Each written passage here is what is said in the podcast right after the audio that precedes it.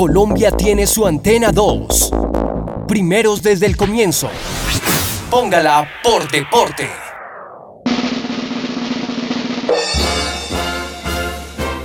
¡Olé!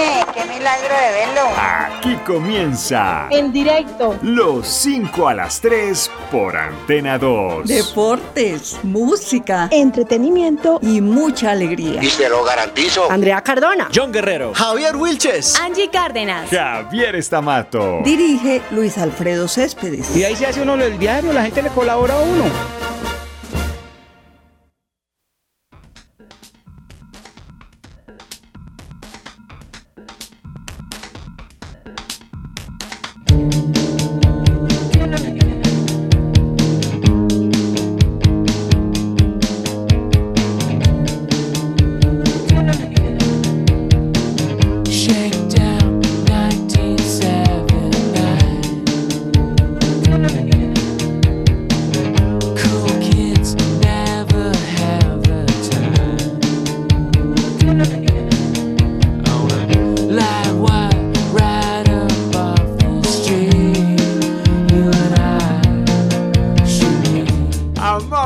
Oyentes, muy pero muy buenas tardes. Son las 3, 5 minutos 53 segundos de este jueves 29 de noviembre. Huele a diciembre. Huele Para aquellos natilla. que de pronto no tienen muchas ganas de armar el arbolito, lamentamos informarles que diciembre ya se está asomando. Tienen una pata encaramada sobre el capó de este carro modelo 2018 que también se acerca a su final, ¿no es cierto? Sí, señor. Ya casi llega diciembre. Casi Y desde esta fantástica cabina de Antena 2 es un placer darles la bienvenida a los 5 a las 3.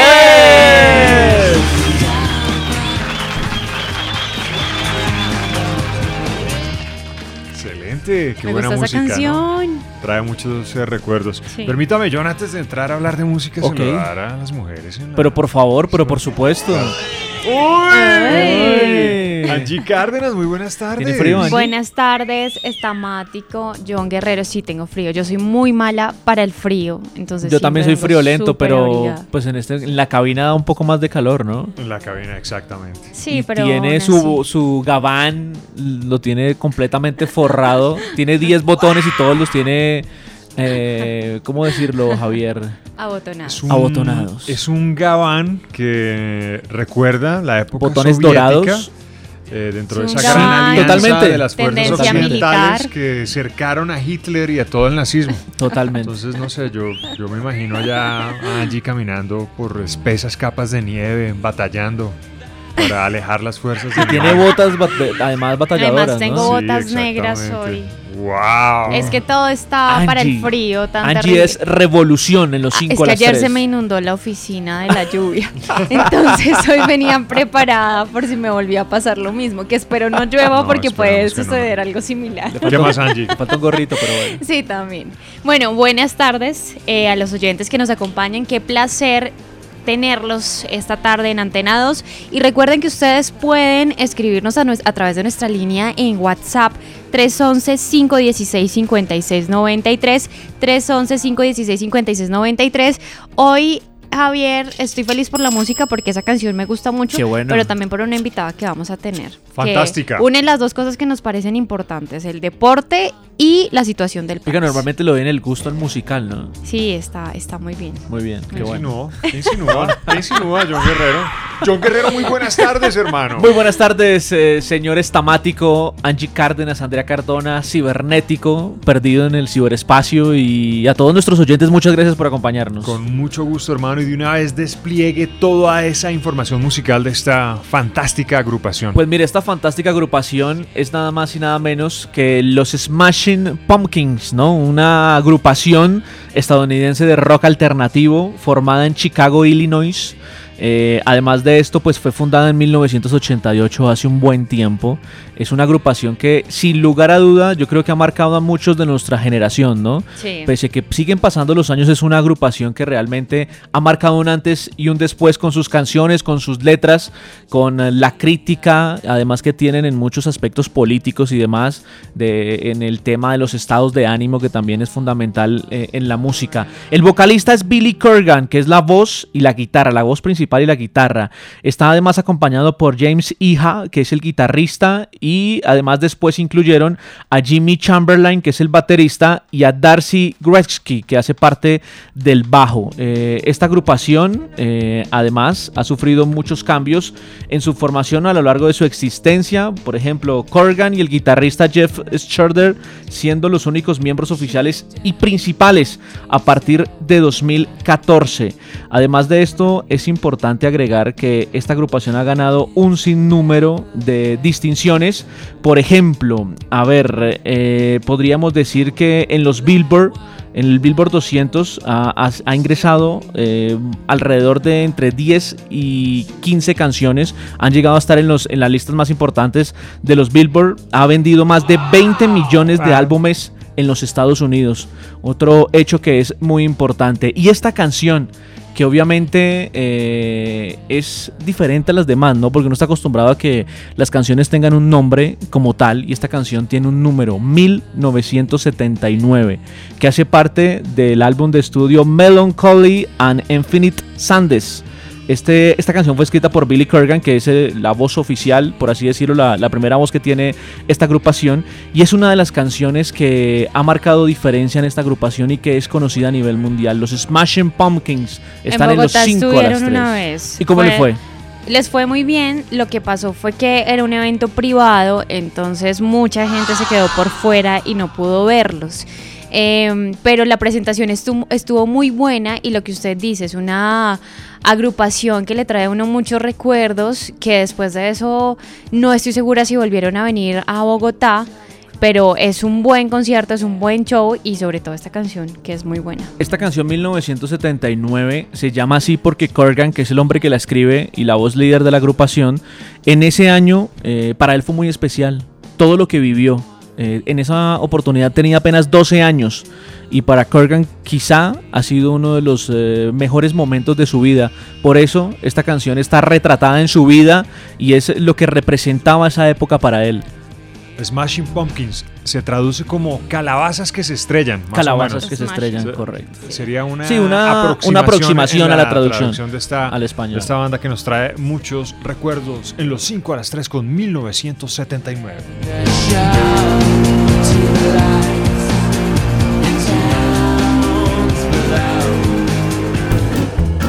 Hola, soy Emilia y también escucho los 5 a las 3. Yo también. Bueno, queridos oyentes, como lo mencionaba Angie eh, hace unos instantes, nos encanta tener este tipo de invitados en el programa. Una mujer es la que nos acompaña hoy.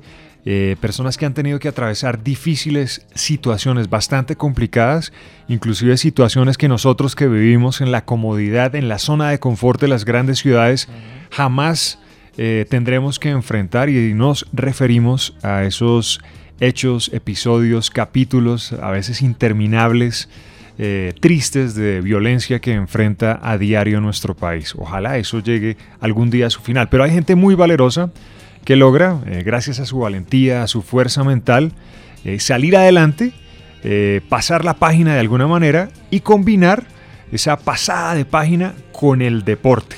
Recibamos con un aplauso, señoras y señores, queridos oyentes, a Alejandra Maecha. Alejandra, bienvenida a los 5 a las 3. Bienvenida. Buenas tardes, muchas gracias por esa espectacular bienvenida. No, pues merecida, Alejandra. Alejandra, ¿dónde está en este momento? ¿En su hermosa Cibaté? Sí, estoy en Cibaté. Eh, ¿Qué tanto arequipe panelitas come allá? Uy, fresas con crema, Fresas con No, Alejandra. acá tienen que venir a probar las fresas, las mejores fresas de Colombia. Y la cuajada con dulce de fresas. Uy. Sí, así es. ¿Qué? No lo he probado. Qué, qué delicia. Venga, con dulce de Alejandra, ¿el clima cómo está allá? Porque es que aquí tenemos encima una nube del tamaño del Titanic. Eh, sí, aquí también, pues todo el día estuvo soleado, Sí, bastante solecito de ese picante. sí. Y ya ahorita ya se puso, se puso oscurito, Claro, bueno. porque va a llover. Sí, toca alistar el paraguas y la sombrilla. Bueno, querida Alejandra, eh, usted es una mujer, pues como muchas otras mujeres, lamentablemente, hombres también que han sido eh, desplazados por el fenómeno de la violencia en Colombia. ¿Cómo ocurre esto y dónde se encontraba usted? Eh, bueno, pues yo tengo 25 años Sí. y yo sobre los 8 años llegué a la ciudad de Bogotá pues con muy pocas explicaciones de por qué estaba allá, con llegué con mis padres y mi hermana y de a raíz de eso pues cambió mucho mi vida. Ya cuando fue que eh, fue creciendo entendí un poco la dinámica del país en el que yo vivía, en el que yo vivo y pues lo que estaba pasando. Conocí personas como yo, más familias y mi mamá inició un ejercicio de liderazgo pues que me, me llevó a comprender toda la dinámica del conflicto armado desde siendo protagonista o siendo afectada, pero también como el resurgir del dolor. Claro. Alejandro, ¿usted tiene 25 años? Sí. Sí, yo tengo 25 Y años. cuando llega a Bogotá, ¿cuántos años tenía? Ocho. Ocho. Ocho años. Oh, uf, Muy pequeño. Tremendo, claro. Pero quedan, digamos, como recuerdos, de pronto un poco vagos, pero sí quedan recuerdos de esa época. Sí, claro, los amigos, los amigos de infancia, la abuelita, vivir con la abuelita, la comida.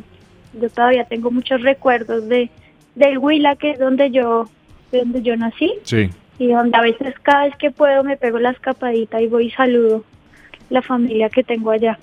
Pero Ay. sí, claro, de niña es como como un sueño, sí, que nadie te pueda dar las explicaciones que tú mereces y luego entender que tus padres están buscando ayuda y que tú también quieres esa ayuda y entonces desde ahí pues yo me metí como la idea de que yo quiero ser el adulto que quise tener cuando niña. Claro. Entonces, ahí vamos.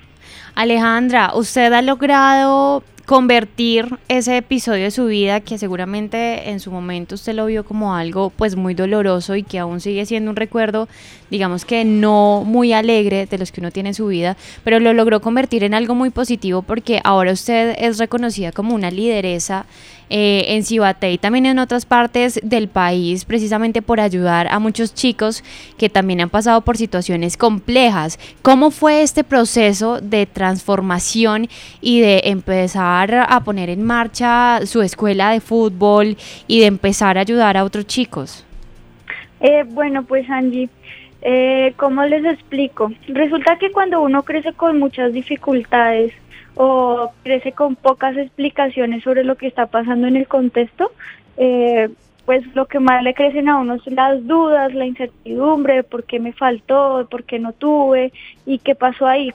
Yo creo que en todo este ejercicio de saber que yo no era la única, yo empecé a indagar muchas veces sobre esto, eh, entendí toda la dinámica del conflicto, cómo era que había pasado y ante todo me uní mucho a la causa de mi mamá que la gente tiene que saber que la población desplazada luchó mucho por la ley 1448. Esa ley desde mucho tiempo estuvieron impulsándola y creo yo que cuando esa ley sale, eh, en- eh, sentí que volví a tener derechos. Y lo, lo primero que hice pues fue aprendérmela muy bien, saber conocer las rutas, participar en todos los espacios que habían alrededor de esa ley. Y desde ahí tuve la oportunidad de ser la voz de muchos jóvenes que seguramente estaban en situaciones más difíciles que las mías o un poco similares. Y pues siempre con la buena intención de, de tener un mejor país, de reconstruir un poquito este tejido social que, que la guerra fracturó y pues también de apostarle a la paz, porque si el gobierno nacional empezó a hablar de paz, pues también tenía que hablar de víctimas y yo sentí que esa era una oportunidad y que era un momento muy importante en el que no me podía quedar callada. Pues que también esta sea una oportunidad, Alejandra, para contarle a nuestros oyentes que están escuchando cuál es esa ley, porque de pronto ellos tampoco la conocen y también es importante que lo sepan y, conozcan cuáles son sus derechos en esta sociedad, ¿no? Claro, la ley es la ley 1448 del año 2011. Eh, esa ley pues contempla unos derechos muy específicos, además de los esenciales para las personas, pero tiene unos derechos para las víctimas. Entonces está reparación, verdad, justicia y hay un gran capítulo para las personas que son reclamantes de tierras. La gente tiene que saber que esta ley fueron las víctimas las que se la jugaron por tenerla, que tuvo muchos enemigos que ya ustedes pues se podrán imaginar la clase de enemigos que no quiere que la gente sepa la verdad, que por cierto, hoy se instaló la Comisión de la Verdad y es algo súper importante. Todo, todo el país debería, debería estar súper emocionado y debería estar como muy atento a que esta comisión marche de la mejor manera. Entonces, en esa ley, las víctimas tenemos derecho a saber de qué pasó. Yo, cre- yo crecí sin explicaciones y espero algún día poderlas conocer. Más allá de las explicaciones políticas que los libros hablan, uno quiere saber relatos, uno quiere saber qué fue lo que pasó, cuál era el conflicto de intereses que tenía y por qué a mí, porque la guerra es tan odiosa que o, o es tan permisiva que sin tu quererla te llega un día sin esperarla a la puerta de la casa y te cambia la vida de un momento a otro. Entonces, bueno, esa ley tiene derecho a la verdad, derecho a la justicia, a una reparación integral, quiere decir que no solo es reparación económica, sino reparación psicológica, reparación eh, simbólica, eh, de memoria histórica, etcétera. Y también obliga a algunas instancias como Ministerio de Educación, eh, Ministerio de Agricultura, a que cumplan con unas obligaciones que les corresponden, a que la gente vuelva a armar su proyecto de vida, porque lo que hizo la guerra en este país fue fracturar muchos proyectos de vida de gente pues que no teníamos nada que ver ahí. Claro. Alejandra, eh, y en medio de toda esta coyuntura, el deporte, sin lugar a dudas, es un eh, mecanismo de transformación. ¿Cómo describe usted el deporte dentro de todo ese gran trabajo que usted realiza? Admirable, por cierto. Bueno, lo que pasa es que yo de chiquita fui una niña de esas que las tías no querían mucho porque destrozaban todo lo que veían a su paso. Sí. Esas inquietas, mamonas, que, que no se podía quedar quieta. Y bueno, entonces mi, mi gusto por el deporte, como todos los niños hoy en día, Sí. eh, me llevó a elegir la mejor carrera, una de las mejores carreras, pero de las más desprestigiadas, que es licenciatura en educación física. Claro. A partir de ahí, eh, pues bueno, toda mi carrera la hice con, con el deporte. Eh, de los 10 semestres que yo hice, nueve, en nueve oportunidades resulté becada por jugar con el equipo de la universidad. ¿Sí? Sí. Eh, y bueno, cuando yo termino la ¿Por, universidad... por jugar? ¿Por qué deporte? Fútbol. Fútbol. Bien, bien. Sí. Cuando yo termino la universidad, pues es una etapa en la que muchos creen que va a triunfar, pero resulta un poco difícil.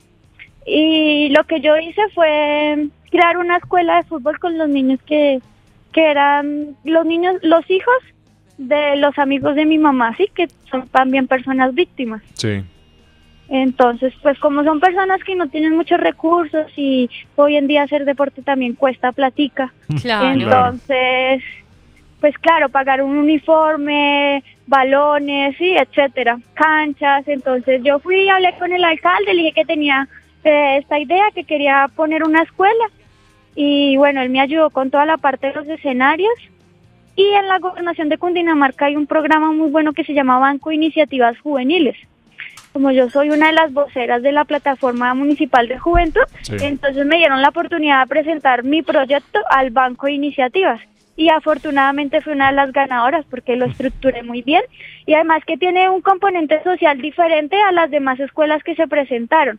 Entonces mi escuela no solamente forma niños a nivel deportivo, sino los forma a nivel de derechos humanos, en valores, em, hasta, hasta cómo convivir en una cultura de paz o cómo ayudar a que su entorno genere una cultura de paz.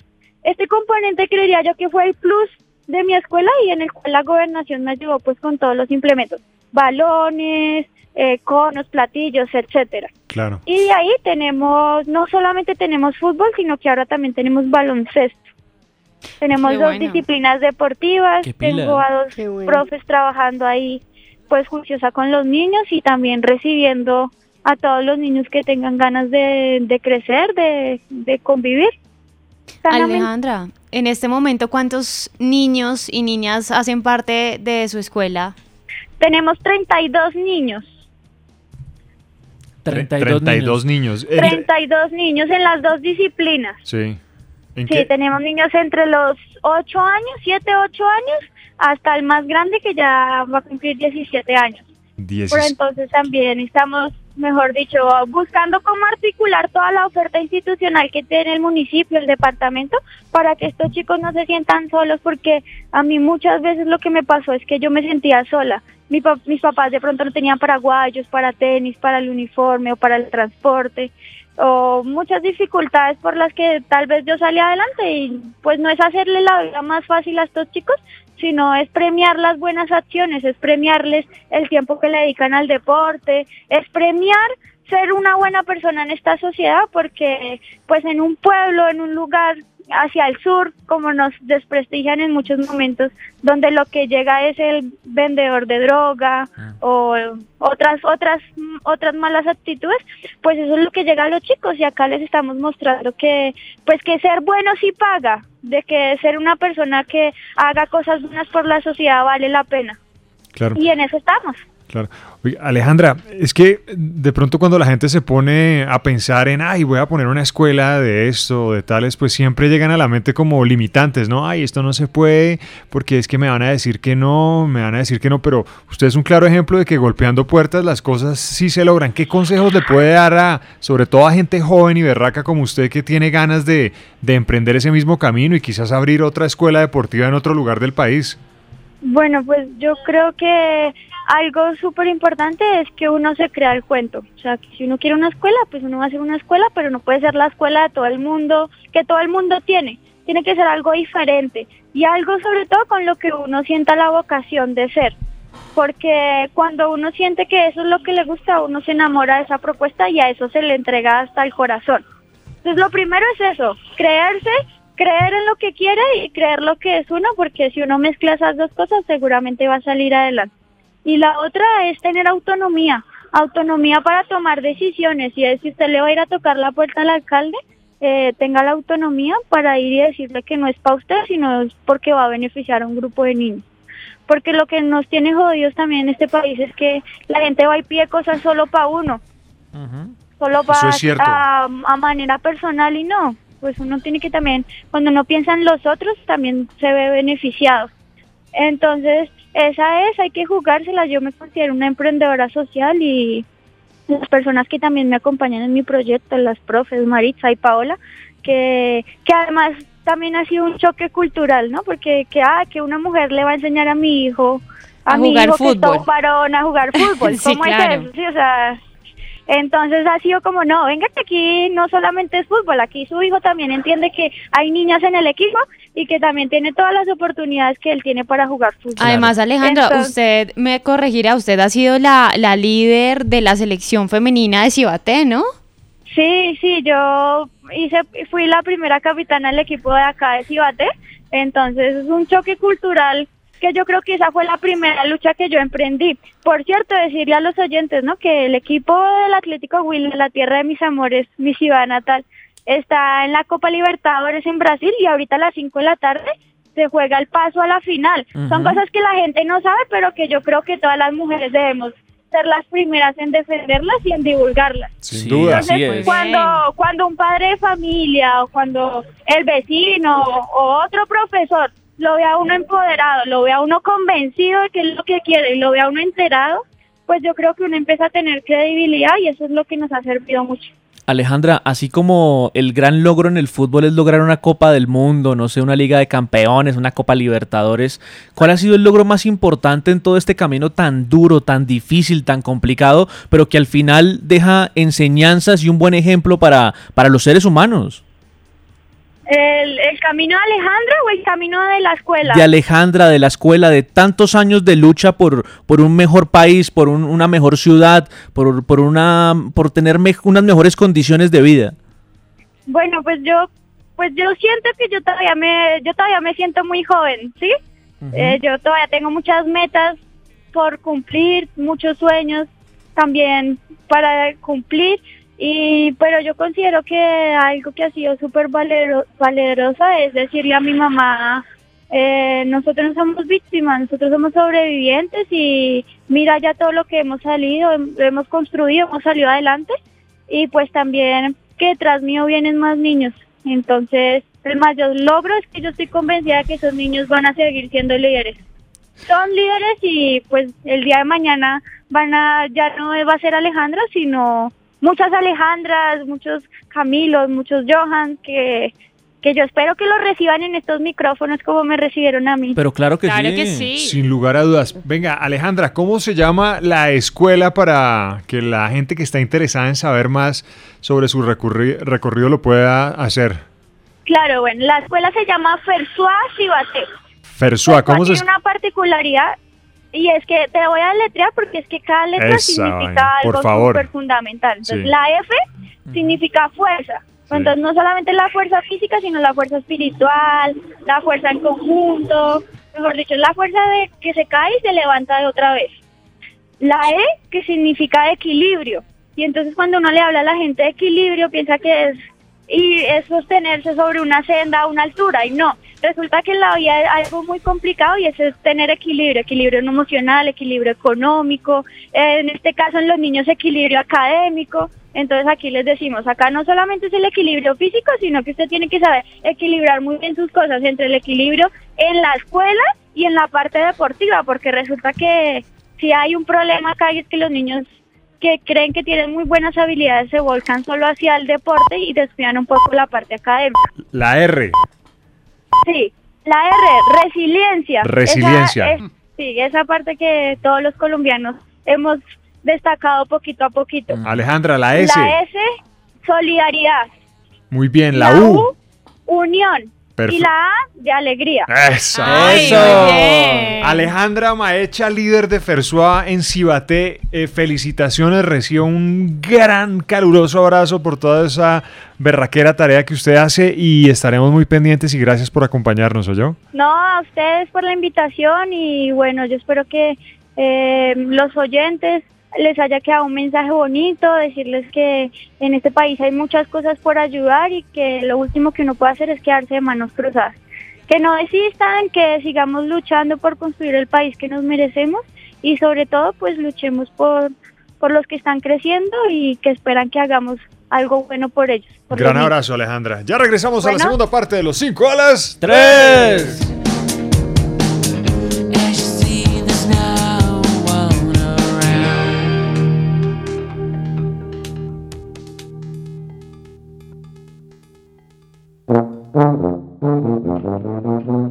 Hola, mi nombre es José Miguel, yo vendo helados, yo escucho las 5 a las 3.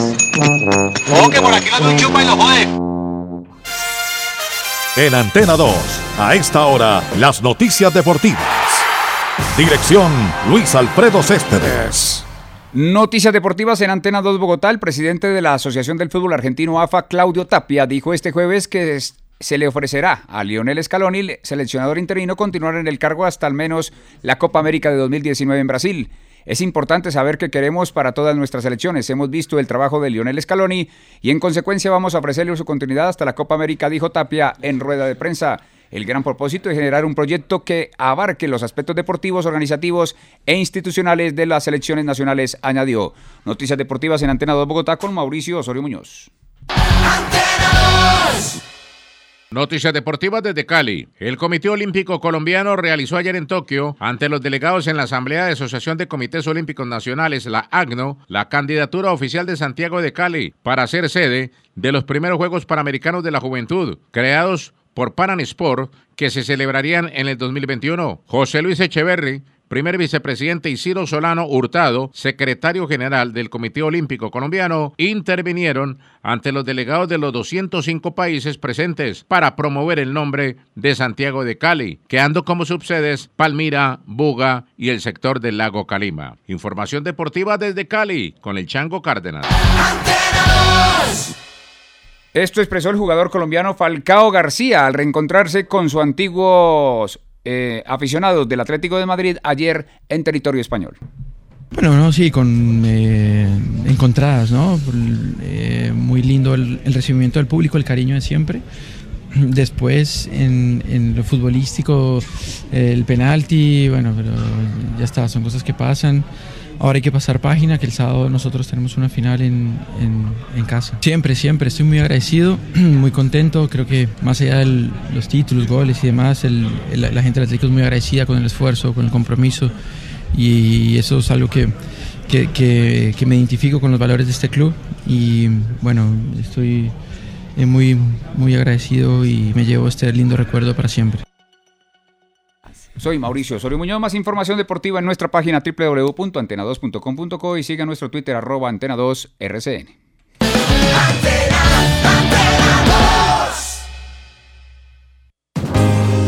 En 70 años, RCN te ha contado la historia así.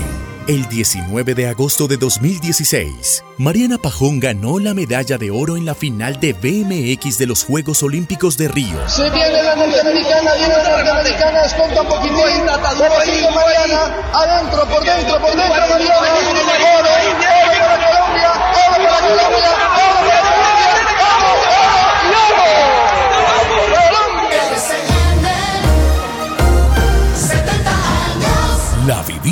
contigo. Ustedes están escuchando Los 5 a las 3 por Antena 2. Y lo atiendes muy bien. Uy, sí.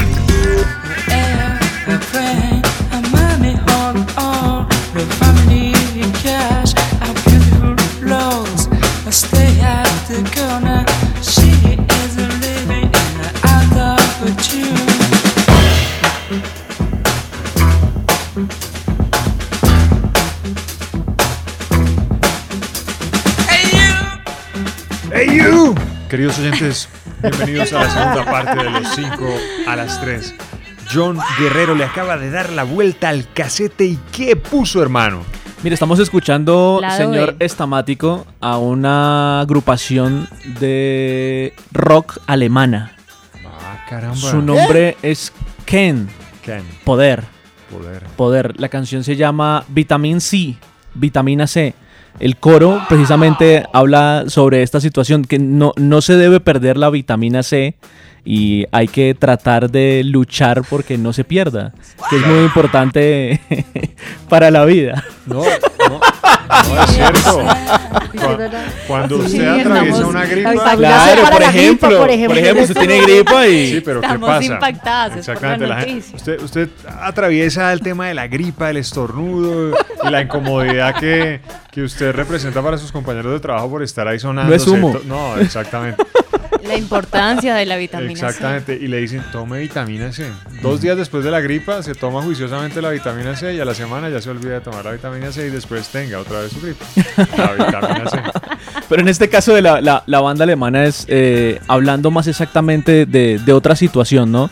Porque recordemos que esta banda nace en 1968 Claro. y en 1968 eh, en el occidente estaban sucediendo cosas no tan buenas, ¿no? Eh, no se estaban pasando por muy buenos momentos y, ese, y es en ese, en ese espacio en donde muchos jóvenes eh, querían hacer sentir su voz de protesta ante muchas cosas que estaban sucediendo con sus gobiernos y demás. Y esta banda es conformada por cuatro personajes que son maestros, eh, por así decirlo, de la música, preparados en las escuelas más importantes de Alemania, eh, muchos de ellos con algunos conocimientos de música jazz. Esta música, básicamente, el género se llama Krautrock Rock, que es eh, la unión de la música electrónica con el rock. Y esta banda eh, logró marcar Costeño un hito importante en la música alemana. Además, pues logró también llegar a los Estados Unidos. Eh, es muy eh, conocida. Es más recientemente con Andrea que tuvimos la posibilidad de ver Get Down, que es una serie Get que Down, habla eh, de cómo nace la música urbana en los Estados Unidos y cómo llega a formarse el hip hop a nivel mundial. Hip hop, la salsa. La salsa. eh, la música disco La también. música disco, eh, el funk, toda esta música tan importante. eh, esta canción fue usada, por ejemplo, hace parte del soundtrack de esa serie que hace parte de Netflix, que se llama Get Down. Entonces es una banda que, sin lugar a duda, es importante, tiene un buen sonido, habla muy bien en sus letras y por eso lo hemos decidido traer a los 5 a las 3. Ken. Ken. Con vitamina C. Vitamina C. Para la gripa.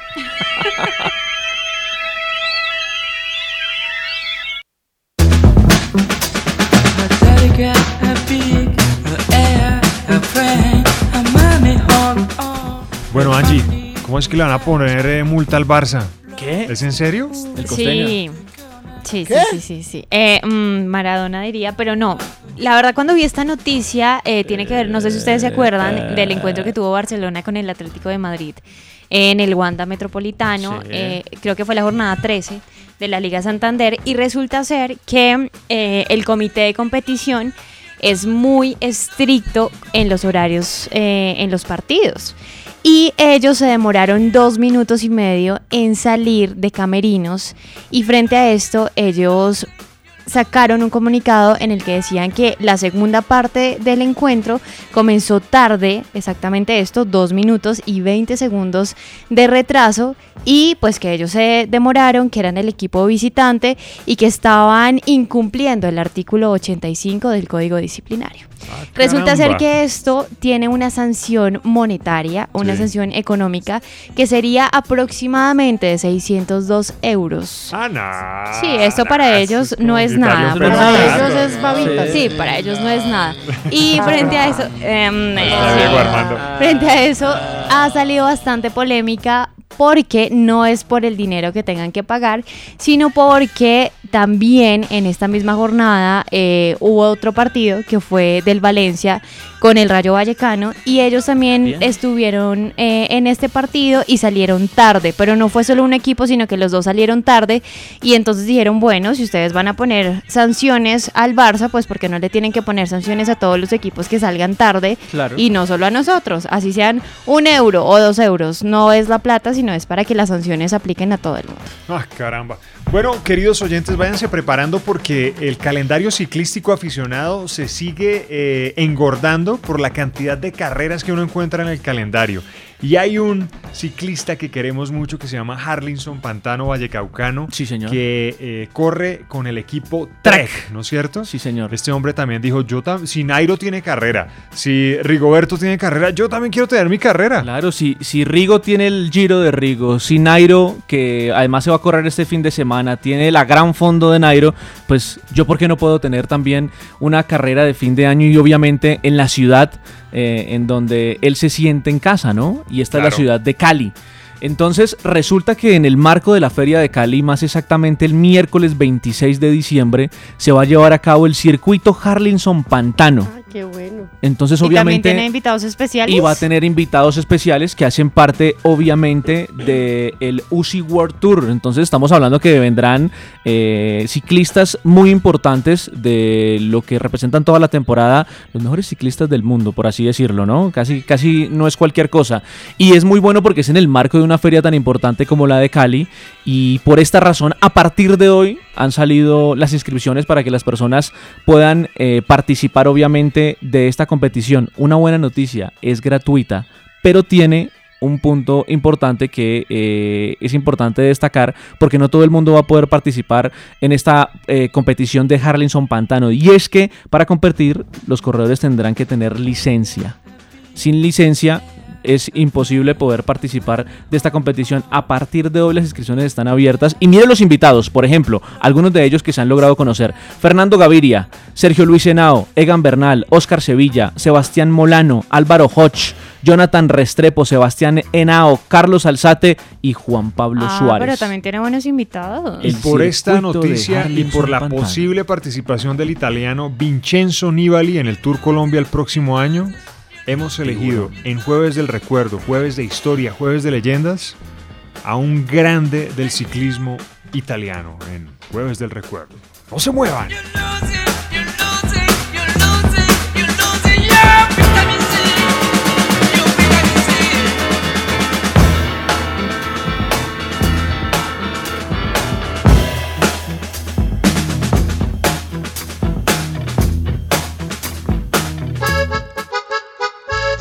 Hola, yo soy John Steven, el guía de Pereira, y yo también escucho los 5 a las 3 por antenados.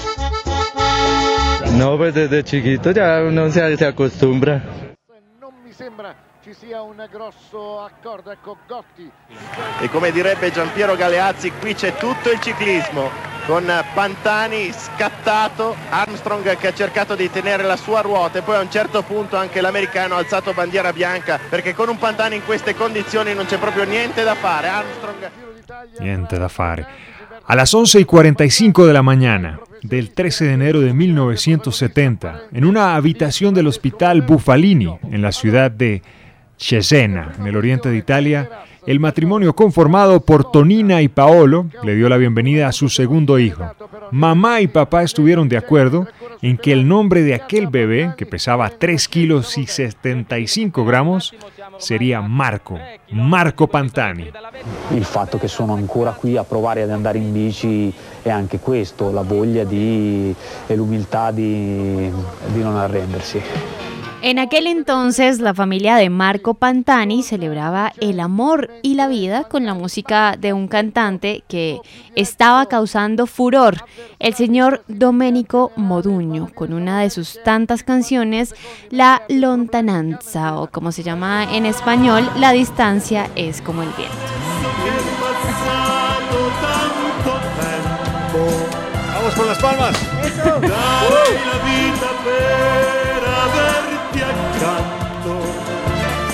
Durante sus años de colegio, el pequeño Marco siempre se caracterizó por ser un niño curioso y lleno de vida. Y, aunque no le iba muy bien en las materias tradicionales, sobresalía en las actividades extracurriculares. Mire, particularmente en las actividades deportivas, algo de atletismo, fútbol en los recreos, y cuando regresaba a la casa le encantaba salir a, a dar vueltas por el barrio con una pesada bicicleta que su mamá utilizaba para trasladarse al trabajo. Y es que esto del ciclismo era tan solo un pasatiempo, una manera de quemar toda esa energía que se llevaba de niño, hasta que un día, cuando Marco tenía 11 años, el destino se asomó de manera contundente en su vida. Era una mañana de sábado. Frente a la casa de los Pantani se escuchó una algarabía que de inmediato llamó la atención de Marco. Sin pensarlo dos veces se levantó de su cama y se asomó por la ventana para encontrarse con un grupo de niños de su edad, todos encaramados en bicicletas de carreras y muy dispuestos para comenzar sus entrenamientos del fin de semana. Pues mire que todos esos niños pertenecían al grupo cicloturístico Fausto Coppi, Sí. un club recreativo que además de incentivar, por supuesto, el deporte, era el semillero de futuras figuras del ciclismo italiano. Pues Marco le pidió prestada la bicicleta a su mamá, la Ah, que ella caramba. usaba para irse al trabajo, se puso una camiseta, una pantaloneta y salió justo cuando el pelotón de niños estaba apenas arrancando. Durante el recorrido, la mayoría de niños no tuvieron en cuenta al pequeño intruso que con una pesada bicicleta iba en la parte trasera del juvenil pelotón. Sin embargo, cuando iniciaron el ascenso de una colina cercana a su población, Marco dejó regados a la mayoría de niños y con la bicicleta de su mamá llegó, con poco esfuerzo, a la cima de la montaña. Mire, y ante semejante despliegue de talento en la montaña, los entrenadores del equipo infantil Fausto Coppi lo convencen de unirse a este grupo y a partir de ahí comenzaría a construirse una de las más bellas, pero también al mismo tiempo trágicas historias del ciclismo italiano. Incredibile, così come ce l'ha regalate Marco Pantani che è il primo a venire a tappa la tappa. Grazie Pantani di essere con noi. Pero a Marco le faltaba algo para poder comenzar a rodar con el resto de los niños. ¿Qué era? ¿La una bicicleta? bicicleta Claro, de carreras, tenía la de la obviamente. mamá, tenía la de la mamá. Le faltaba la propia, Seguro ¿no? Era una panadera de esas bien pesadas. ¿sí? Totalmente. Pues durante la semana siguiente y luego de aquel inolvidable sábado, Marco y sus papás se fueron a recorrer las calles para conseguir una bicicleta que obviamente no se saliera del presupuesto familiar. En una de esas tantas vitrinas, el pequeño Marco divisó una hermosa bicicleta roja. El amor fue inmediato, pero el billete lamentablemente no alcanzaba para poder comprarla. El ángel salvador de aquella tarde fue el abuelo de Marco, el señor Sotero, quien puso el dinero que faltaba para que su nieto rodara con una bicicleta que combinara perfectamente con su prometedor talento. Y miren que con el pasar de las semanas, Marco se convirtió en uno de los líderes del equipo Fausto Coppi. Pero eso sí, cuando la montaña se asomaba, no había quien pudiera seguirle el paso. Durante su adolescencia fue escándalo de una categoría a otra, escalando, perdón, fue escalando de una categoría a otra hasta alcanzar 29 victorias. Su incalculable talento, pasión y disciplina fueron su pasaporte para llevarlo al mundo donde todo ciclista joven, por supuesto, quiere aterrizar. El mundo del profesionalismo, por supuesto. El 5 de agosto de 1992, Marco Pantani, con apenas 22 años, es contratado por el equipo Carrera Tazzoni. Durante aquel año, una de las canciones que marcaba el ritmo de los italianos era Yo no me aburro de Lorenzo Giovanotti. E e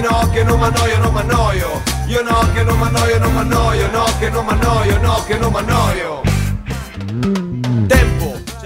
Y así sería su ascenso en el equipo Carrera Tazzoni, sin aburrirse además porque tan solo dos años después, en el año 1994, Marco ya estaba sacudiendo el pelotón donde se encontraban los mejores del planeta. Marco Pantani, el que ha decidido poner en fila a India, ha atacado Marco Pantani, se lleva a Eugeni Bersin, está Gianni Buño, aguanta. Esa recordada batalla ciclística fue durante el Giro de Italia, donde Pantani terminó en el segundo lugar de la clasificación general.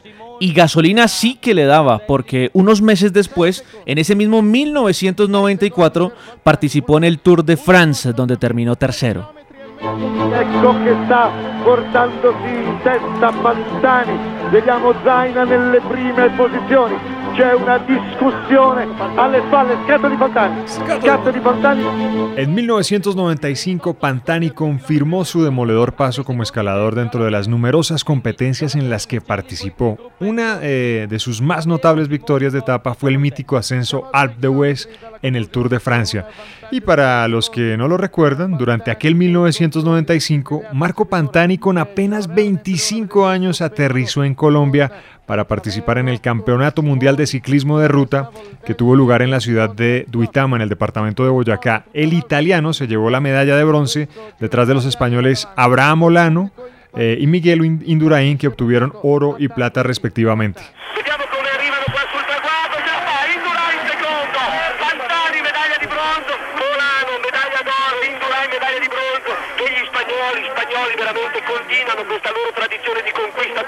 Colombiana.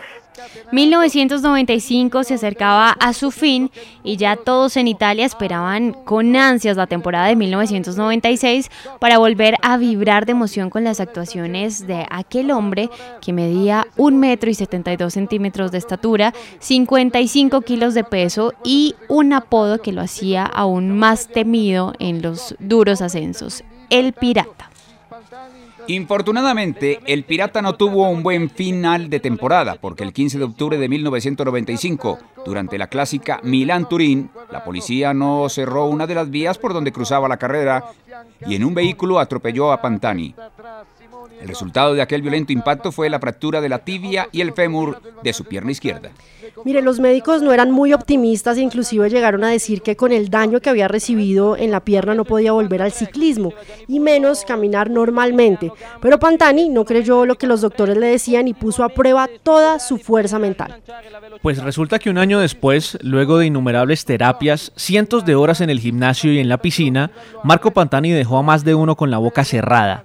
Se recuperó y se montó nuevamente en una bicicleta y no importaba que su pierna izquierda se hubiera acortado unos centímetros, porque lo que este, lo que este hombre tenía claro era que su regreso iba a estremecer al planeta.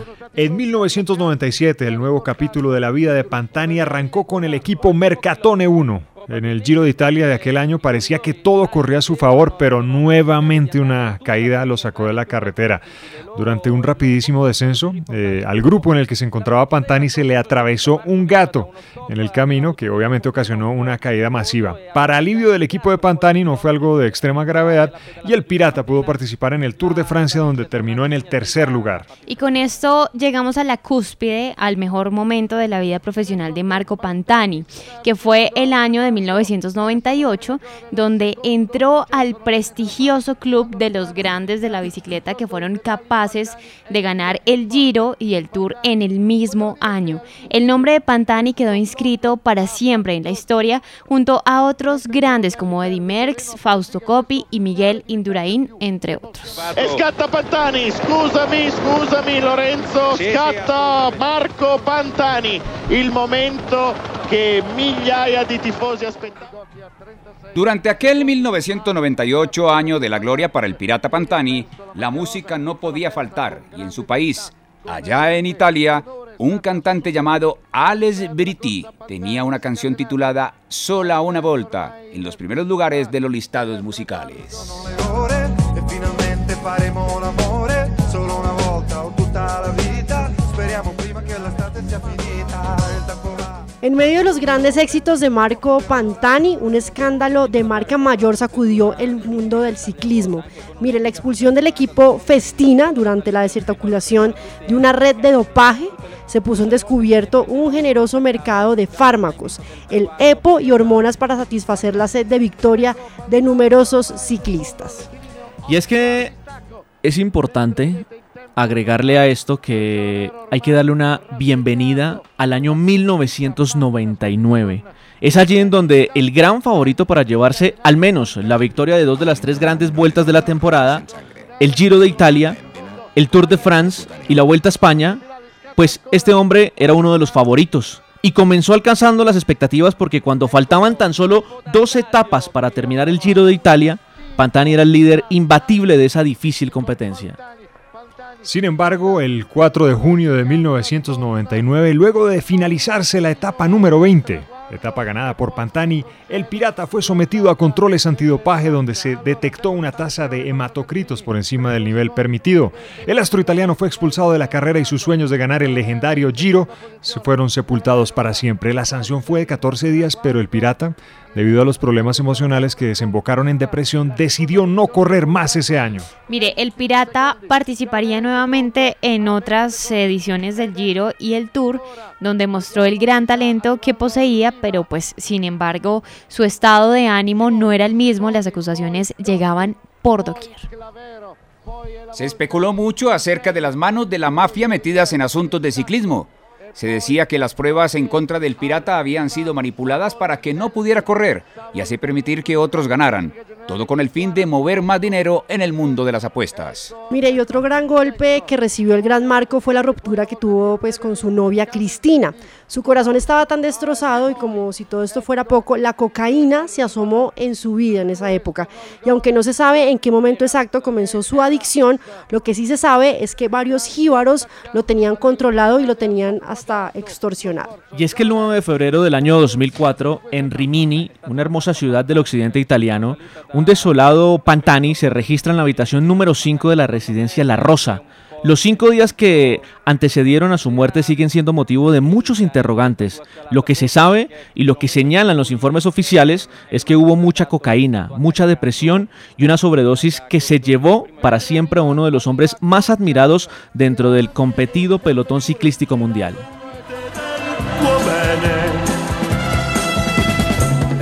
Así termina, queridos oyentes, este episodio de Jueves del Recuerdo con Marco Pantani, el pirata italiano que jamás olvidaremos. Muchas gracias por acompañarnos y recuerden que mañana tienen una nueva cita en los 5 a las 3. Ciao amore.